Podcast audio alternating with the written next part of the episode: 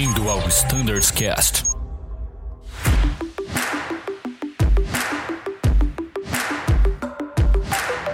Fala pessoal que nos ouve aí de casa, estamos de volta com a série de CRM aqui no nosso Standards Cast, contando com a presença do Stout e do Rafa Geroldi.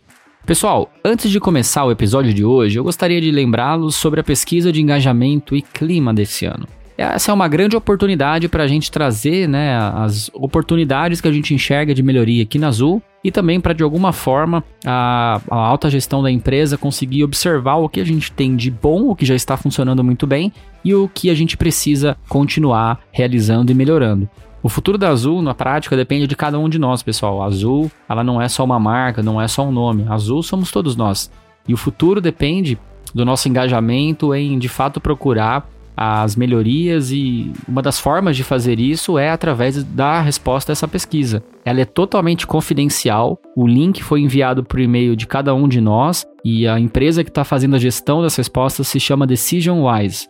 A gente queria é, incentivá-los a responder essa pesquisa com toda a sinceridade, com todo o engajamento possível. Ah, então a gente gostaria de contar com a participação de todos vocês. E se alguém não recebeu o e-mail da pesquisa, por favor, entre em contato com a sua chefia de equipamento imediata, eles podem uh, te ajudar nesse processo, ou se vocês quiserem, envie um e-mail para atendimento@decisionwise.com.br. Vou pedir para o nosso editor, para o Abner, colocar esse e-mail na descrição desse episódio, beleza? Bora responder lá.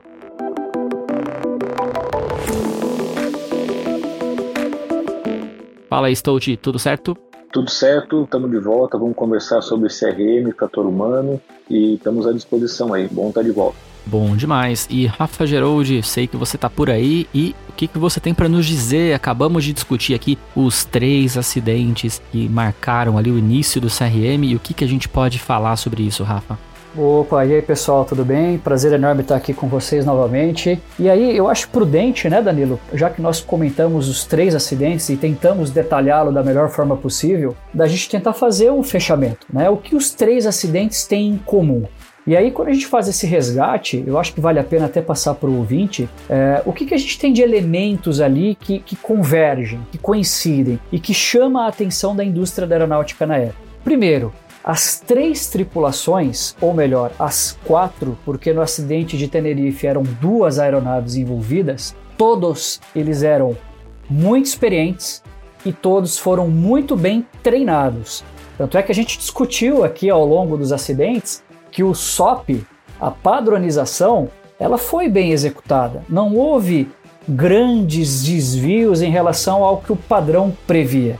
É, o que a gente detectou de falha foi justamente naquilo que é imprevisível, que é o fator humano. É. O segundo elemento que a gente pode colocar presente é, apesar de lá em Los Rodeos, em Tenerife, ter um nevoeiro, mas nós não tínhamos tempo severo, não tinha neve, não tinha wind shear, cenários que a gente treina no simulador. A condição atmosférica, de uma certa forma, era estável. Então, a meteorologia, como um fator contribuinte, lá em Tenerife a gente pode até discutir Agora, no primeiro e no terceiro acidente, estava um sky clear, um dia gostoso, não é um fator se agravar. Né? O terceiro elemento é que as aeronaves o tempo todo estavam aeronavegáveis. E nós chegamos a essa conclusão, com exceção de duas lâmpadas, né?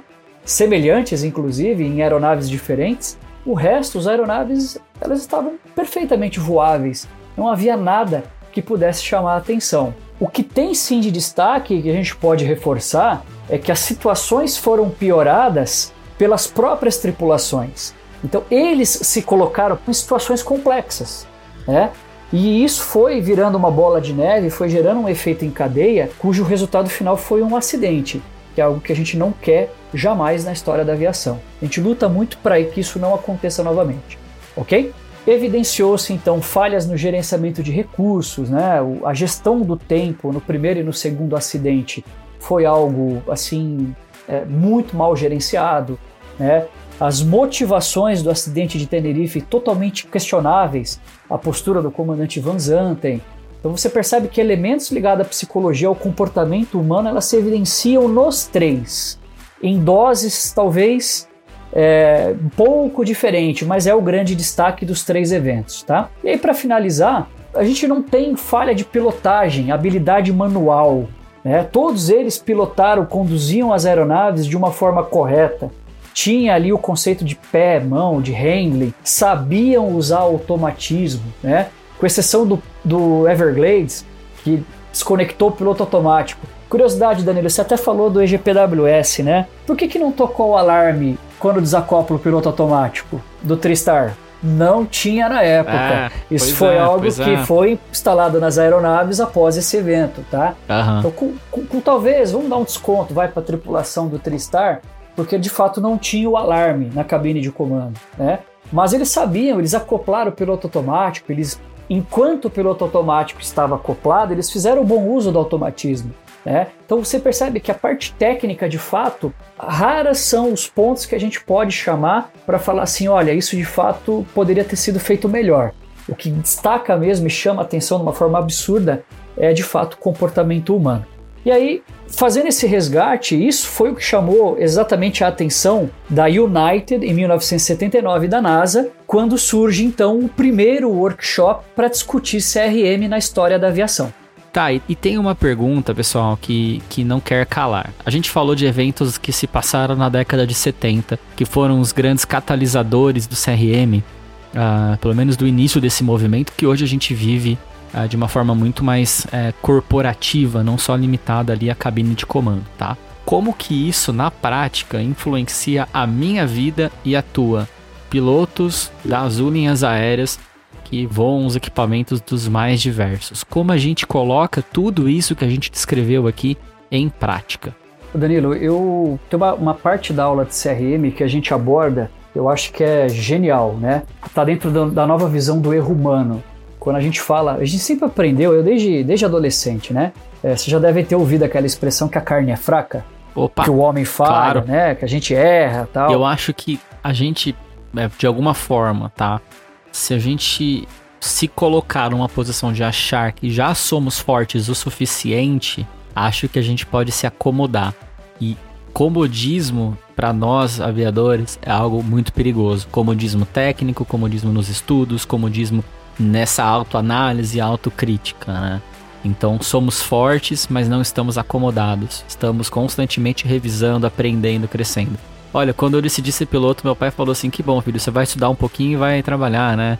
É, mal sabia ele que a gente tem que estudar sempre, né? Eu não paro de estudar. A real, eu tenho certeza que nenhum de nossos ouvintes altamente qualificados, que são os nossos aviadores, todos nós precisamos nos manter atualizados, precisamos continuar estudando. Muitas vezes nem porque mudamos de equipamento, não é isso não. A gente é constantemente avaliado, a gente é constantemente colocado em situações novas que visam o nosso desenvolvimento contínuo e a aprendizagem é algo que faz parte do nosso dia a dia. Então acho que fica também esse comentário por aqui.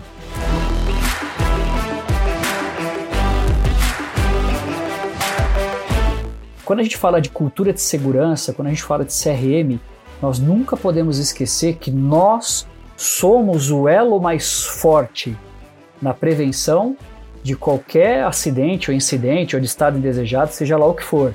Então, quando a gente assumir esse compromisso de que eu sou o responsável pela construção da segurança, a forma como eu trabalho na cabine de comando, como eu interajo com os meus pares, ou com os demais setores da, da empresa ou da indústria, ela influencia na segurança e eu sou o responsável por isso, é, a gente consegue fazer do nosso trabalho mais seguro e mais eficiente, que é a grande missão do CRM. Então, quando eu, Rafa Geroldi, eu analiso esses eventos, eu volto para o passado e resgato, eu acho que fortalece ainda mais esse compromisso de que eu preciso, de uma certa forma, continuar sendo forte. A partir do momento que eu abaixar a minha guarda, estou me expondo e expondo todos ao meu redor a um risco indesejado. Mas acho que o Stott pode falar um pouquinho melhor do, do Loft e do Losa. É, o Loft ele surgiu como é, aplicação né, dos conceitos do CRM para ser utilizado no simulador.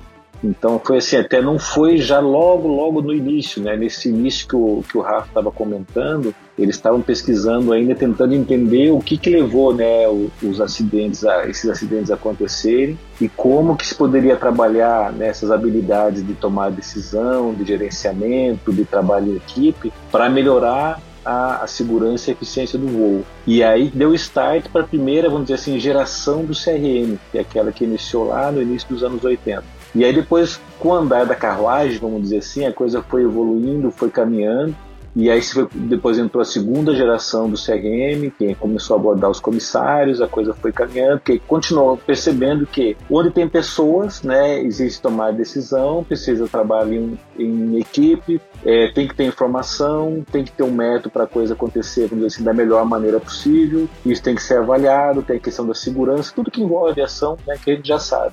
E aí como se desenvolveu né, o modelo CRM, que é um curso para poder treinar né, os profissionais da aviação sobre esses aspectos de fator humano. E aí, dentro do curso do CRM, né, tem a aplicação desses conceitos, né, ou seja, um exercício prático que para pilotos é o LOFT.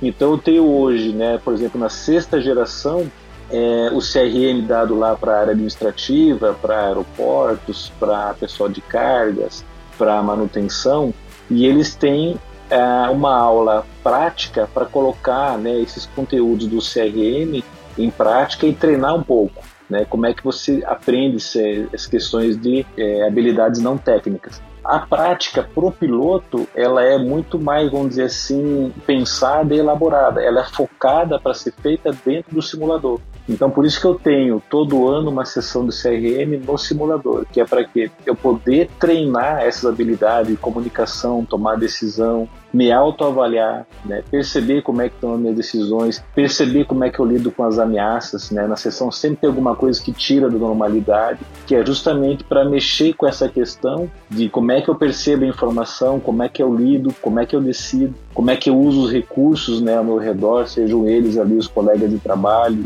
a empresa, o próprio ATC, para tomar a melhor decisão né, com foco em segurança e eficiência. Então, o Loft é uma sessão prática para eu treinar essas questões de habilidades não técnicas e isso é feito no simulador. Então é uma oportunidade muito boa para a gente poder treinar isso, né? Não ficar só na questão técnica de treinar procedimento, alguma emergência, monomotor, uma pane hidráulica, elétrica, enfim, leitura de checklist e padronização.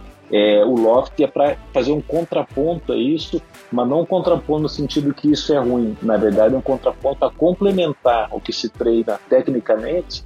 E eu tenho uma sessão com foco que é mais o que? Trabalhar habilidade não técnica. E aí eu tenho uma sessão mais dedicada para isso, para justamente a gente conseguir ver os dois lados e eu conseguir me qualificar melhor em termos de né, operação da aeronave e essa junção de habilidade técnica e não técnica, que é o que é exigido do, do profissional já faz bastante tempo e hoje em dia é mais do que nunca. É importante até acrescentar, né, Stout, que por esse motivo que o Loft não é uma avaliação, não existe avaliação em Loft a conclusão do Loft ele é muito mais um resgate, né? Os pró o debriefing de uma sessão de Loft é conduzida pelos alunos.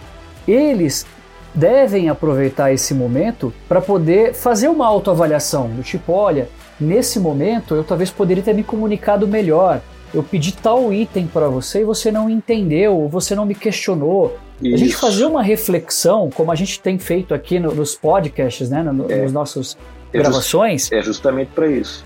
Ou pedir um checklist no momento errado, ou eu fui muito apressado em pedir, ou em tomar uma decisão. Eu podia ter, às vezes, um minuto a mais de avaliação, de, de buscar uma informação mais qualificada, a minha decisão ela sai melhor. Então, justamente, o Loft é para a gente treinar isso e exercitar isso, e aí a gente mesmo fazer uma autoavaliação, um feedback ali com o colega de trabalho, junto com, com o instrutor, para ter esse retorno, né, para que eu possa usar a sessão do Loft como realmente uma ferramenta de aprendizado. Né? Então, acho que fica aqui um resgate, né, Rafa e Danilo, para que a gente aproveite melhor a sessão do Loft, justamente para treinar essas habilidades, que são habilidades muito valorizadas aí no EBT, né, metodologia de treinamento, a gente pode, no outro podcast, falar mais mais a respeito. O próprio comandante Ed já falou alguma coisa aqui, a já usa uma parte do EBT, né, o CBT lá nas avaliações. Mas se a gente entender isso e usar o LOC como uma ferramenta de aprendizado e treinamento, isso vai facilitar né, a minha formação e a minha evolução na, carreira. E a ferramenta está lá disponível para isso. Né? Fica o convite para o pessoal utilizar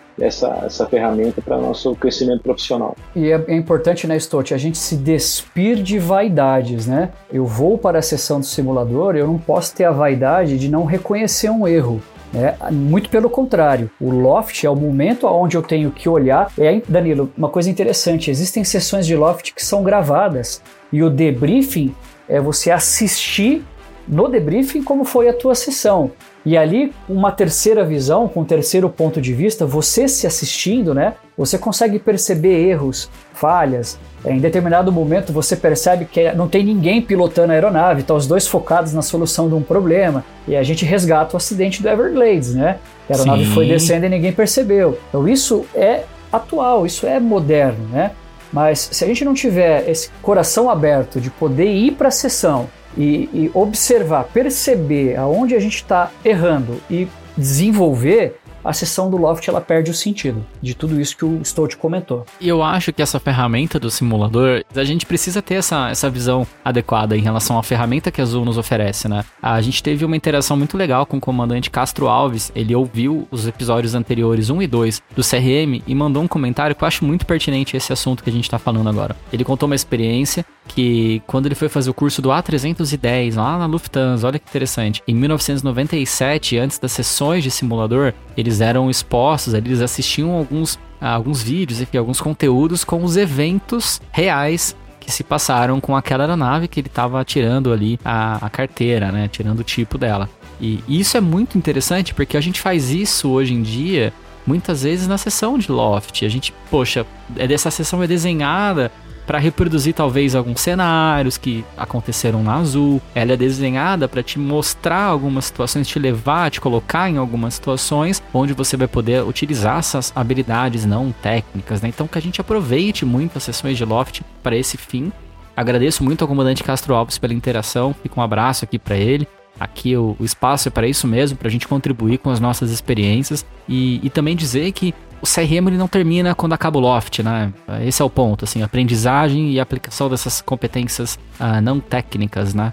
Essas habilidades não técnicas, elas também devem ser aplicadas nas RSTs, nas sessões de cheque. Tudo isso que a gente está falando, pessoal, tem como objetivo nos tornar melhores profissionais. Então não se esqueçam de aplicar os mesmos conceitos na RST, seja ela qual for, numa sessão de cheque, e eu tenho certeza que nós todos evoluiremos como profissional. Eu acho que é um assunto muito legal também para a gente abordar, justamente a questão da avaliação por competências, entrar mais a fundo ali nessas habilidades não técnicas, como que elas são percebidas e dar ferramentas práticas para os nossos aviadores poderem evoluir em cada uma delas. Porém, eu acho que a gente pode fazer isso num outro episódio. O que, que vocês acham? Dedicado sobre esse assunto? Sim, acho que sim. Porque tem bastante coisa para se falar a respeito e a gente pode comentar mais a respeito e, e linkar num outro episódio. Maravilha. Então a gente vai parar por aqui, pessoal. Foi um bate-papo sensacional nesses episódios que a gente gravou. É, quero abrir aqui o espaço caso vocês queiram acrescentar alguma coisa e se não, a gente procede para o encerramento desse episódio, deixando ali um spoiler de que no próximo a gente vai falar a fundo sobre avaliação por competências, talvez, talvez trazer alguém da da Uniazul para nos ajudar nesse assunto com foco bem ali nas habilidades não técnicas, dando dicas cada vez mais práticas para os nossos ouvintes.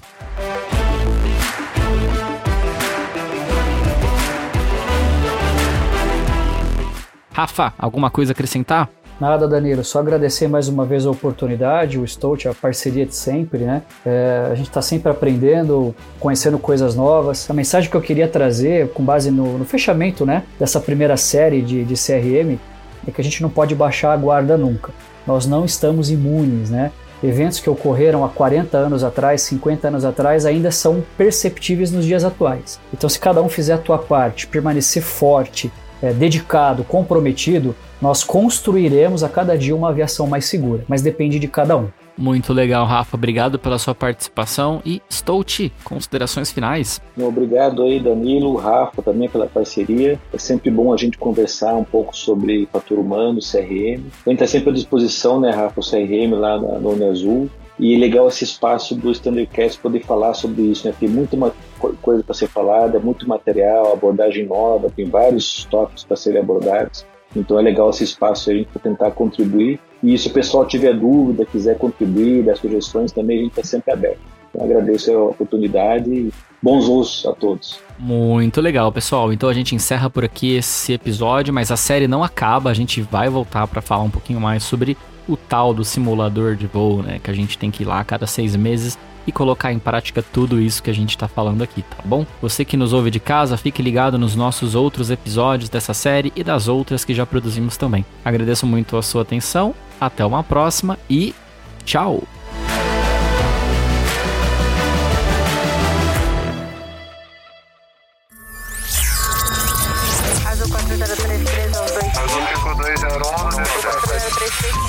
Você ouviu ao Standards Cast.